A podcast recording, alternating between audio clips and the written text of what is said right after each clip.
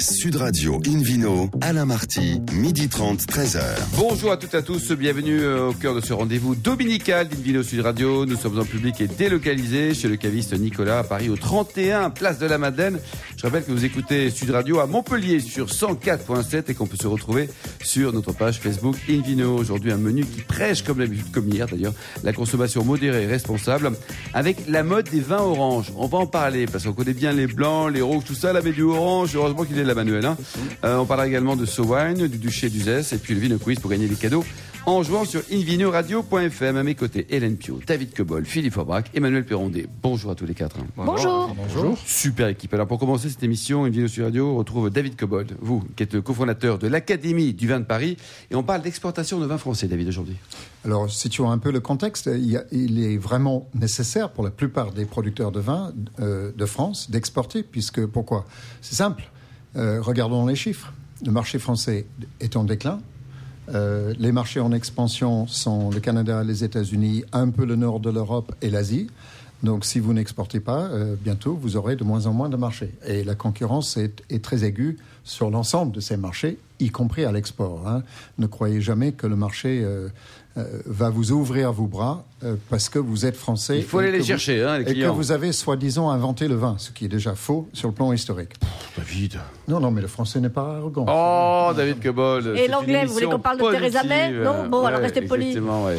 Alors, donc, le Entre sujet. le Brexit et euh, les Gilets jaunes ont marqué, c'est égalité quand même. hein, ouais. Donc, je, je rapporte un peu de conseils qui ne sont pas de moi, parce que qui suis-je pour donner un conseil à quiconque sur quelque sujet que ce soit, n'est-ce pas, Hélène Euh, euh, C'était le sujet des récentes euh, rencontres des vignerons indépendants de France, euh, grande organisation, qui chaque année euh, se réunit en- entre les membres dans une région viticole différente. Cette année, ce fut en- dans le Var. Nous étions pendant deux jours et le sujet, c'était l'export. Donc, ça, autrefois, ça a été le ça a été différentes choses. C'était l'export. Et euh, moi, je- je- j'ai retenu une espèce de série de conseils. Donc, il y en a dix. Donc, c'est le top 10 des conseils. Premièrement, bien se connaître, c'est-à-dire connaître son produit, son histoire et être capable de le raconter, ce qui n'est pas nécessairement la même chose. En français en anglais peut-être. hein? Alors, la question des langues est évidemment importante à l'export. Si vous ne parlez pas euh, l'anglais, déjà, il vaut mieux recruter quelqu'un ou avoir un agent. Ou se limiter à la Belgique, euh, la, Québec, Suisse, la Suisse et la Côte d'Ivoire. Ouais. Voilà. Euh, ou le Québec. Il y a le Québec. Oui, le Québec. Hein, même si parfois des mots euh, ont un sens différent au Québec par rapport au français. Allez, gardez, Deuxième garez point. votre char. Deuxième point. Être déterminé et patient. C'est deux choses différentes et c'est deux choses qui sont corollaires. Hein. Il faut être déterminé, oui, mais être patient. Ne vous attendez pas à ce que toutes les pommes tombent dans le panier euh, l'année suivante de votre Ça, c'est première un visite. proverbe euh, québécois, non? C'est une vieille proverbe québécoise, oui. Euh, troisièmement, être à l'écoute de son interlocuteur et jamais arrogant. C'est-à-dire, ne vous croyez pas en terrain conquis, parce que vous avez le meilleur vin du monde, vous venez du pays qui produit les meilleurs vins du monde. Ça, on oublie. hein. On écoute, on regarde, on observe, et ensuite, on fait sa proposition. Quatrièmement, connaître les pratiques culturelles des pays en question. Alors ça, c'est souvent sous-estimé. Les pratiques culturelles peuvent être très différentes à l'égard du vin et en général. Donc renseignez-vous. Si vous ne connaissez pas le pays que vous allez prospecter, renseignez-vous sur les pratiques. Euh, parlez avec des gens qui ont déjà fréquenté ce pays, qui sont déjà présents. Quels sont les pièges? Quels sont les avantages? Sur quel terrain est-ce que vous pouvez avancer euh, sans, sans être sur un terrain miné? Connaître évidemment la législation du pays. Euh, les législations sont très différentes, elles sont parfois très complexes. Prenons le cas des États-Unis. Euh, il, y a même une législation différente par État des États-Unis. hein. N'oubliez pas que c'est une fédération. Euh, il y a des pays qui sont quasiment, ont des comtés qui sont secs où on ne peut pas vendre. Il y a des marchés qui sont plus importants, mais où les contraintes sont plus multiples. Donc regardez, il y a des monopoles d'État dans certains pays. La Suède, par exemple, ou le Québec. La plupart du Canada est en monopole d'État, sauf l'Alberta. Bien préparer ses visites. Hein, pas y aller comme ça, euh, les doigts dans le nez, euh, la fleur au fusil. Il faut bien euh, connaître l'ensemble des choses que j'ai mentionnées. Avoir un site web bien fait et traduit correctement en anglais. Parce que c'est votre carte de visite. Donc si vous partez vers, vers un pays, vous apportez peut-être des échantillons ou pas, vous parlez de votre vin, quelqu'un va se renseigner sur vous. Vous avez pris un rendez-vous, il va tout de suite vous regarder sur Google, trouver votre site, et s'il n'est pas bien fait, ça donnera une très mauvaise impression. Ça commence mal, quoi, en tout cas. Euh, pas de blabla, des faits, des choses belles, pas belles, mais donner des choses bien faites et surtout faites attention à la qualité de la traduction. Si, si, votre, si vous vous fiez sur un traducteur Google, euh, c'est pas bon du tout. Euh, les traductions euh, où les mots sont trahis, euh, ou, bon, non. avoir, tenir parole, y compris sur le plan des rendez-vous, c'est-à-dire être à l'heure, il y a des pays où c'est essentiel d'être à l'heure. En France, on semble prendre ça un peu à la légère.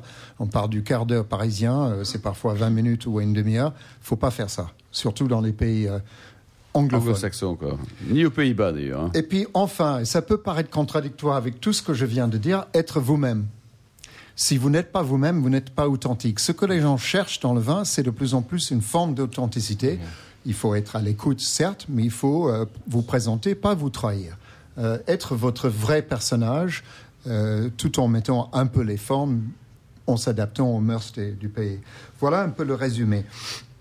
Et on a eu des experts de différentes. Euh, je pense que Marie Mascret tout à l'heure va pouvoir donner son avis parce qu'elle a certainement des choses à dire. Euh, la fondatrice de l'agence Owagne. On avait l'ex-chef du pôle Business France en Royaume-Uni, Olivier Proton, qui a parlé de, de la force de vente et l'export.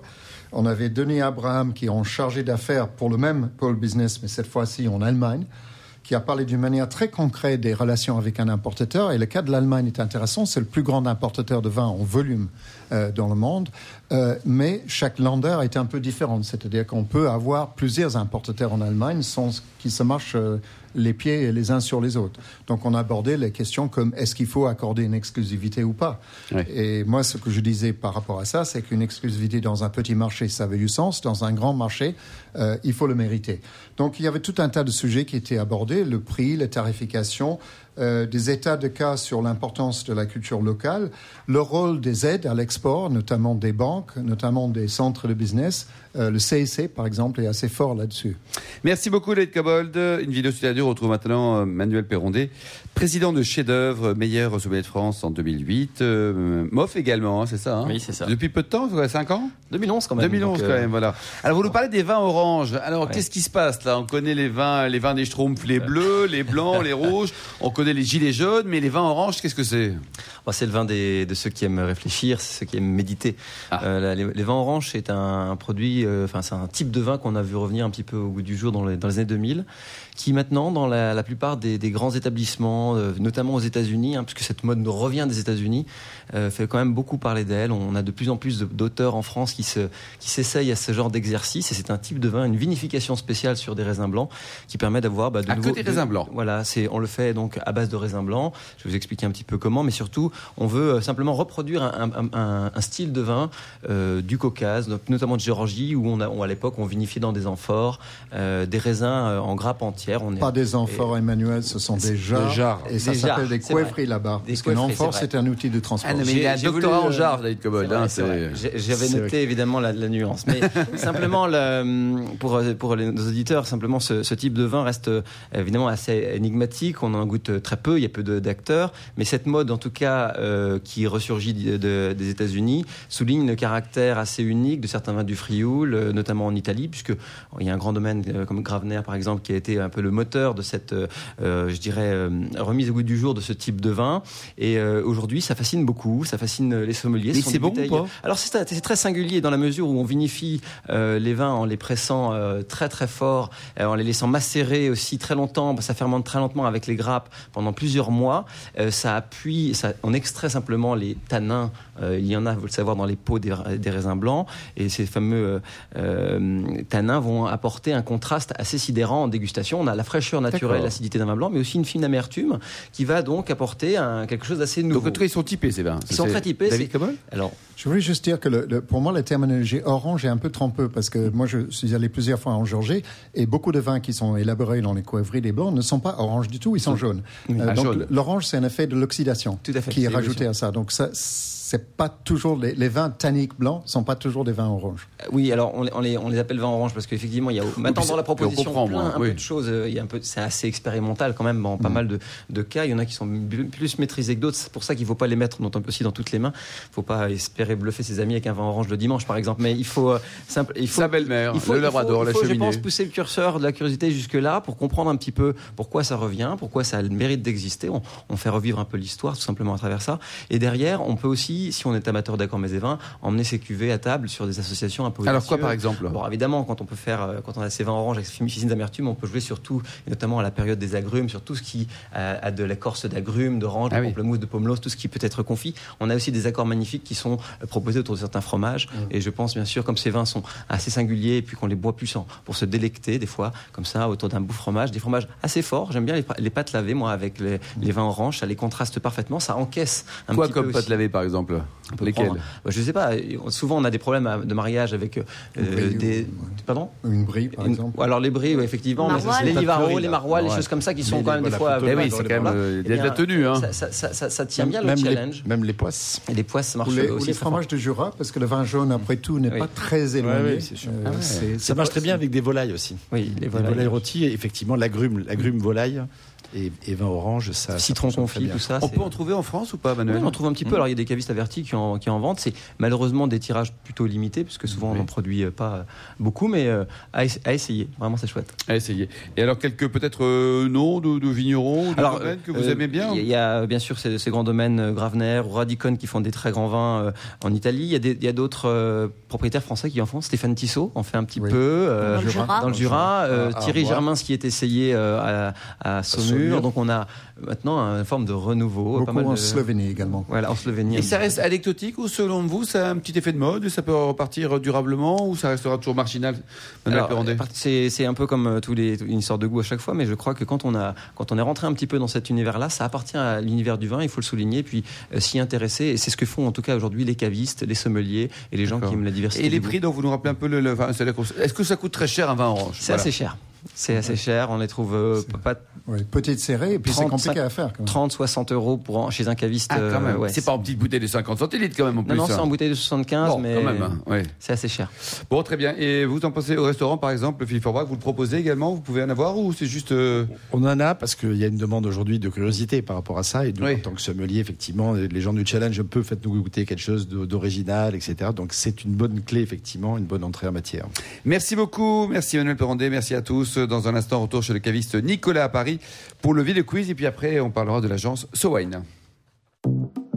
Sud Radio Invino, Alain Marty, midi 30, 13h. Retour à la cave Nicolas, place de la Madeleine à Paris pour cette émission publique et délocalisée avec euh, David Cobold et le Vino Quiz, David. Est-ce que vous voulez gagner un abonnement d'un an à la revue de 20 France, Alain Marty David. Eh ben, les auditeurs peuvent le faire aussi, hein, à condition de répondre correctement à la question suivante. Alors, la question, de ce week-end est quel est le titre du livre de Philippe Schex Hmm? Qui était notre invité hier. C'est bien, c'est bon, c'est du vin. Option B, la victoire du vin. Option C, la défaite du 15. 15 de France, évidemment, parce que c'est pas le 15 la Rose. Ça va, vous n'allez pas la ramener, la Cobol. Non, non, non, non, pardon. Ils sont pas en forme. Alors, pour répondre, gagner un abonnement d'un an Justement, Manuel. à la revue de vin de France, euh, rendez-vous toute la semaine sur le site invinoradio.fm, invinoradio.fm, à la rubrique Vino Quiz. Et le gagnant sera tiré au sort. S'il y a beaucoup de bonnes réponses, je pense que ça sera le cas. Merci beaucoup, David Cobol. Invino sur Radio retrouve maintenant Hélène Pio pour. Euh, ça va, tout va bien? Euh, Parfaitement. wine aujourd'hui ou pas? Ah, wine, toujours. Bon, allez-y. C'est qui Marie alors? Nous recevons aujourd'hui Marie Mascré. Bonjour. Bonjour Hélène. La fondatrice de l'agence SoWine, euh, agence de marketing et de communication dédiée à l'univers du vin et des spiritueux. lancée en 2006 déjà. On va, on va situer 25 collaborateurs, des bureaux à Paris, à Bordeaux, à Lyon, euh, à l'étranger aussi. Des partenariats à l'étranger, tout à fait. Des partenariats à l'étranger. Euh, et puis, bah, pour nos auditeurs qui ne seraient pas dans le milieu, ils disent bon, voyons, euh, marketing, communication pour le vin. C'est pas très poétique, hein. C'est pas très poétique. Vous, vous faites quoi? Vous prenez des entreprises et vous leur dites tiens, ça, vous, vous vendriez mieux vos bouteilles si vous faisiez comme ça? Non, notre métier, c'est d'aider les marques de vin, de champagne, de spiritueux à mieux communiquer. Un jour, on m'a dit, c'était un concurrent qui m'a dit, vous, au moins, vous avez tout compris, il faut dépoussiérer l'univers du vin. Donc, c'est ce qu'on s'efforce de faire. Ça, c'est le métier de l'agence. Et puis, moi, aujourd'hui, je chuchote à l'oreille des, présidents et des directeurs généraux quand ils en ont besoin, parce que c'est pas toujours le cas, pour les aider à bien communiquer et à bien promouvoir leur marque. Est-ce qu'on peut citer quelques-unes des marques que vous accompagnez? On, on, travaille avec des marques en Champagne beaucoup, parce que moi je suis champenoise d'origine. On travaille en particulier avec la maison Philippona. On travaille avec euh, des domaines à Bordeaux, Cos d'Estournel. On travaille avec euh, des domaines en Provence. On travaille avec le CIVP. On travaille également avec des marques internationales. Dans les spiritueux, je peux citer Aberlour, je peux citer euh, des rhums, je peux citer des, des voilà, différentes marques Jack, dans différents pays. Daniels, Jack non? Daniels. Jack Daniels. Alors, qu'est-ce que vous, par, Jack Daniels, par exemple, qu'est-ce que vous leur faites, par exemple, comme prestation concrète? Alors, la première des étapes, c'est de les aider à se poser les bonnes questions. Tout à l'heure, David disait, il faut bien se connaître. C'est pareil quand on est une marque, c'est se dire, je suis qui, Oui. je fais quoi, je vends quoi, je suis comment, je le vends à qui, je le vends quand, je le, fais, je le vends comment, et idem dans la communication. Et c'est le directeur marketing qui fait appel à vous, ou alors vous le remplacez parce qu'il est mauvais? Alors c'est le directeur marketing qui fait appel à nous. Souvent il a besoin d'avoir un petit peu de recul et d'avoir un peu d'aide. En revanche, on est quand même sur des structures où la plupart du temps, on accompagne aussi les directeurs généraux eux-mêmes qui n'ont pas forcément des structures marketing en interne. Donc là, dans ce cas-là, on est un service marketing Et le marketing du vin, là, en France, euh, qu'avez-vous reporté Parce que David a expliqué que parfois les, les, les vins les, étaient mal représentés au niveau des sites internet, mal traduits, tout ça. On est à l'âge de pierre au regard des autres pays ou pas du tout? On est à l'âge de pierre, on regarde certains autres pays, en particulier les pays qu'on appelait à une époque les pays du Nouveau Monde. En revanche, on a beaucoup évolué depuis 10 ou 12 ans déjà. Quand vous parliez il y a 12 ans des vins, des vins français, on était vraiment sur une approche où on ne se posait pas la question de qui allait les consommer, donc pas la question de communiquer. Mais- Aujourd'hui, c'est un peu l'inverse, ça, ça a pas mal bougé. Qu'est-ce qu'on en pense euh, du marketing du vin là, Manuel Perrandé, vous en pensez quoi? Vous trouvez qu'il y a du progrès euh, grâce bien, à Marie et son agence? Je trouve que moi je connais bien Marie parce qu'on a, on a travaillé avec elle au départ, donc je Pour chef d'œuvre, c'est ça? Exactement Très bien. Voilà, et donc, chef d'œuvre, c'est quoi déjà Vous nous rappelez euh, Chef d'œuvre est un club de passionnés de vin que j'ai créé euh, il y a six- en 2012 pour des amis au départ. Maintenant on a 1500 membres euh, passionnés de vin pour lesquels on fait plein de choses. Et chez, c'est comment chez CHAIS. Ah bah Merci, voilà. Alors, Alors le oui. marketing du, de- du vin est, est important, primordial, surtout sur des, des marchés internationaux. Euh, maintenant, il faut savoir effectivement bien, bien articuler son discours, bien communiquer, euh, comprendre un petit peu la vitesse où le marché évolue. C'est vraiment euh, quelque chose qui est, qui est quand même fascinant et dingue. Et donc, euh, savoir encadrer ça, euh, je crois que Marie et son équipe le fait Bien. Il y a différents as- aspects du marketing. Le marketing, c'est un ensemble. C'est- Ça, ça, part, ça peut partir, en tout cas, de la conception même du produit jusqu'au consommateur, mais c'est aussi le captage des informations, hein, l'intelligence du marché ou la veille au marché. Je pense que Marie, vous, vous faites ça également. Exactement. C'est d'abord essayer de comprendre sa marque, donc d'aller en profondeur dans la spécificité de la marque, mais c'est également effectivement analyser qui consomme, comment est-ce qu'on consomme, comment est-ce qu'on consommera demain. Donc c'est l'analyse des tendances qui est aussi importante pour savoir comment créer ses débouchés. Alors justement, pour, pour analyser un peu ces, ces- ces tendances, euh, Sylvain Dadé, qui est le cofondateur de, co- de, de So Wine et dont vous êtes très proche, euh, a euh, mis au Et très point- très proche Euh, très très proche. Ah, mais très, mais- très mais- proche, mais je ne dirai rien de plus. Ah bah non, non, non, c'est très très très proche. ouais. Donc Sylvain Dadé a lancé le baromètre So Wine il y a déjà quelques années, qui étudie l'influence des nouvelles technologies sur le comportement des consommateurs du vin en France. Super baromètre, franchement je vous le dis, en tant que journaliste, c'est toujours très éclairant. Euh, chaque année, on a vraiment une belle photographie euh, de la consommation et des nouvelles technologies. Alors le baromètre, effectivement, ça fait partie des outils qu'on a mis en place. Et on a une particularité, je pense, chez Soen, c'est qu'on n'aime pas vendre du vent. Et quand on étudie un sujet, en l'occurrence, quand on a lancé le baromètre, c'était un peu le début du digital et des réseaux sociaux. On s'est vite rendu compte, euh, donc Sylvain en particulier, que tout le monde en parlait, mais personne ne savait de quoi en parler. En fait, il n'y avait aucune étude qui existait sur le sujet. Donc Sylvain a eu l'idée de lancer le baromètre en se disant, mais au moins vendons des prestations si c'est nécessaire, mais en sachant de quoi on parle. Donc ce baromètre, effectivement, qui aujourd'hui s'est élargi, et effectivement, vous l'avez dit, il étudie au départ la relation entre les réseaux sociaux et euh, les consommateurs. Aujourd'hui, il va bien plus loin et il permet à bon nombre d'acteurs, puisqu'on met les chiffres gratuitement à disposition de tout le monde, de comprendre comment le consommateur de vin évolue. Et puis comme c'est un baromètre, on a l'ana- l'analyse chaque année, comparée quoi, chaque année. Et Exactement. pour terminer, bosser avec des, des entreprises concurrentes, c'est pas compliqué ça, de conseiller des deux marques de champagne qui se battent au quotidien sur les terrains du, du marketing justement? Alors pas du tout. Bon. À partir du moment où on, les, on creuse vraiment dans leur personnalité, on peut travailler pour elles différemment puisqu'on va vraiment savoir exactement qui elles sont et à qui elles s'adressent. Hélène, une dernière question? Euh, Ou un commentaire peut-être? Oui, je, je voulais savoir si vous alliez être élu euh, présidente de la République ou en tout cas de la Food and Wine Republic, qui est votre l'un de vos derniers projets en date. Alors c'est un dernier projet qui effectivement a consisté à s'associer avec un certain nombre d'agences similaires en Europe. Donc on est 10 agences dans 10 pays. Euh, le but c'était de dire bah, aujourd'hui on a aussi nous, nous, une capacité sur plein d'outils à travailler à l'international. David disait tout à l'heure c'est important de parler anglais. C'est vrai que chez Soin on parle cinq langues, donc on a déjà cette chance-là. En revanche, avoir un relais sur place c'est aussi extrêmement important. Et nos clients nous le demandent, donc on a créé ce relais-là aujourd'hui. Merci beaucoup, merci Marie, merci Hélène. Vidéo sur Radio retrouve Philippe Forbrac, du restaurant Le Bistrot du Sommelier, à Bouleur-Haussmann à Paris, qui nous invite dans son duché. Oui, du côté du Zès, exactement. C'est duché. Monsieur le Duc. Monsieur, monsieur le Duc. Je vous en prie. Contractez-vous, nous sommes. Allégeance, allégeance, M. Forbrac. Monseigneur. C'est un terroir qui est marqué depuis très très longtemps par, par l'histoire. De... Les Grecs connaissaient déjà, d'ailleurs, cette région de France globalement, ils connaissaient déjà beaucoup de choses. On fait souvent référence à eux. C'est pour ça qu'on dit allez-vous voir, faire voir chez, chez les Grecs, par exemple. Vous voyez, David, par exemple, c'est pas drôle. Non, non c'est pas grave. En tout cas, ce chef-lieu de canton, Uzès, euh, abrite une appellation qui s'appelle le, duché d'Uzès, une appellation relativement récente, parce que l'AOC est obtenue en 2013, donc c'est quand même très très récent. Pendant longtemps, c'était IGP, euh, duché d'Uzès, euh, enfin donc 20 pays, euh, et ils ont lutté pour pouvoir être reconnus en tant que tel, et aujourd'hui, bah, c'est récompensé, veux dire, par cette, par cette belle appellation. C'est une région qui est très connue. Alors on est situé pas loin vu, vu, vu d'ailleurs, pas loin d'Uzès. non, mais je sais pas. Il y a l'inspecteur Gadget qui a enquêté. Sur des contreforts Sévenol, ah. exactement, pour être un peu plus précis. Euh, et c'est intéressant parce que c'est, il y a une très jolie exposition. Contrairement à l'idée qu'on peut avoir des vins du Sud, euh, on a ici, comme dans certains petits terroirs pas loin, en tout cas notamment Hérolté, mais pour le Gard, c'est une des plus belles expositions. On a des des coteaux. On, a, on, monte plusieurs centaines de mètres d'altitude au niveau, de, au niveau des vides également, ce qui est quand même pas banal dans le coin, et ce qui permet notamment d'avoir euh, ben, des nuits fraîches qui permettent de préserver l'acidité naturelle du raisin et de donner euh, des, des, des, vins avec une certaine fraîcheur également.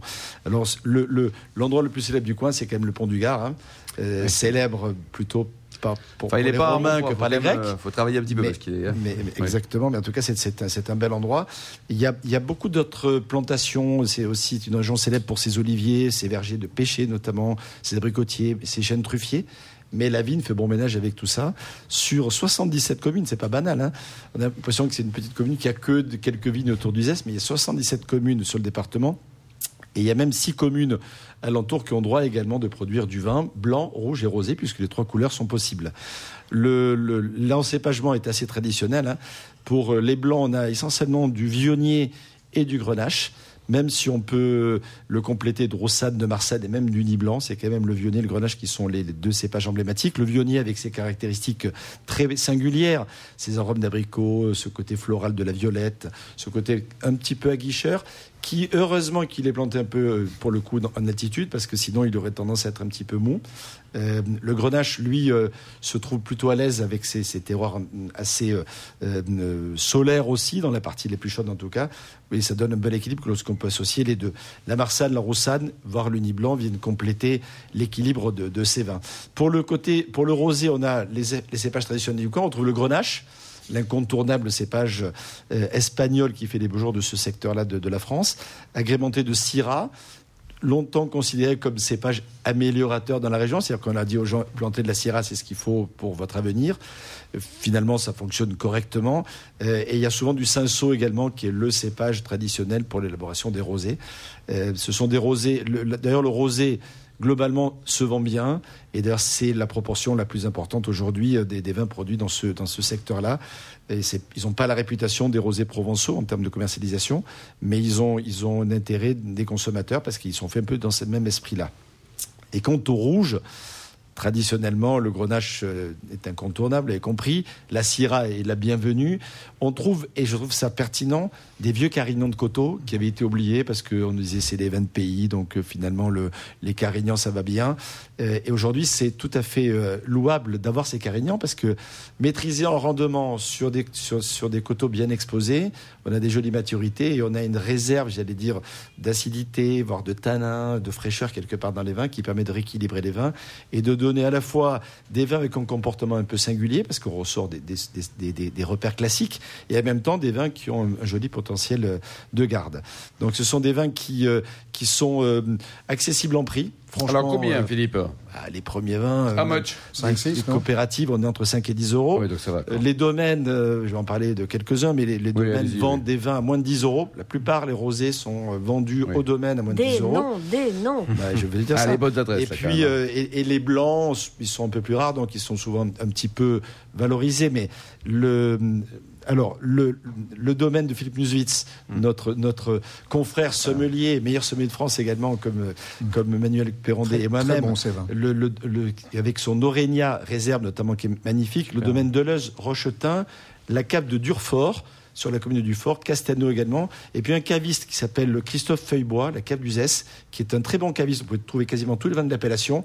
Et en plus, il fait bar à vin, donc si vous voulez vous arrêter pour Il faut y aller, manger quoi. un petit coup, ça vaut vraiment la peine. Merci beaucoup Philippe Forbach, merci à vous, euh, Marie Mascré, Hélène Pio, David Cobol et Emmanuel Perrondet. Fin de ce numéro d'Invino Sud Radio. Pour en savoir plus, rendez-vous sur le site sudradio.fr, invinoradio.fr ou notre page Facebook Invino. On se retrouve samedi prochain à 12h30 précise, hein, toujours en public et de qualité chez Nicolas à Paris, le caviste fondé en 1822. D'ici là, c'est le moment, excellent déjeuner, restez à l'écoute de Sud Radio et surtout observez la plus grande des modérations.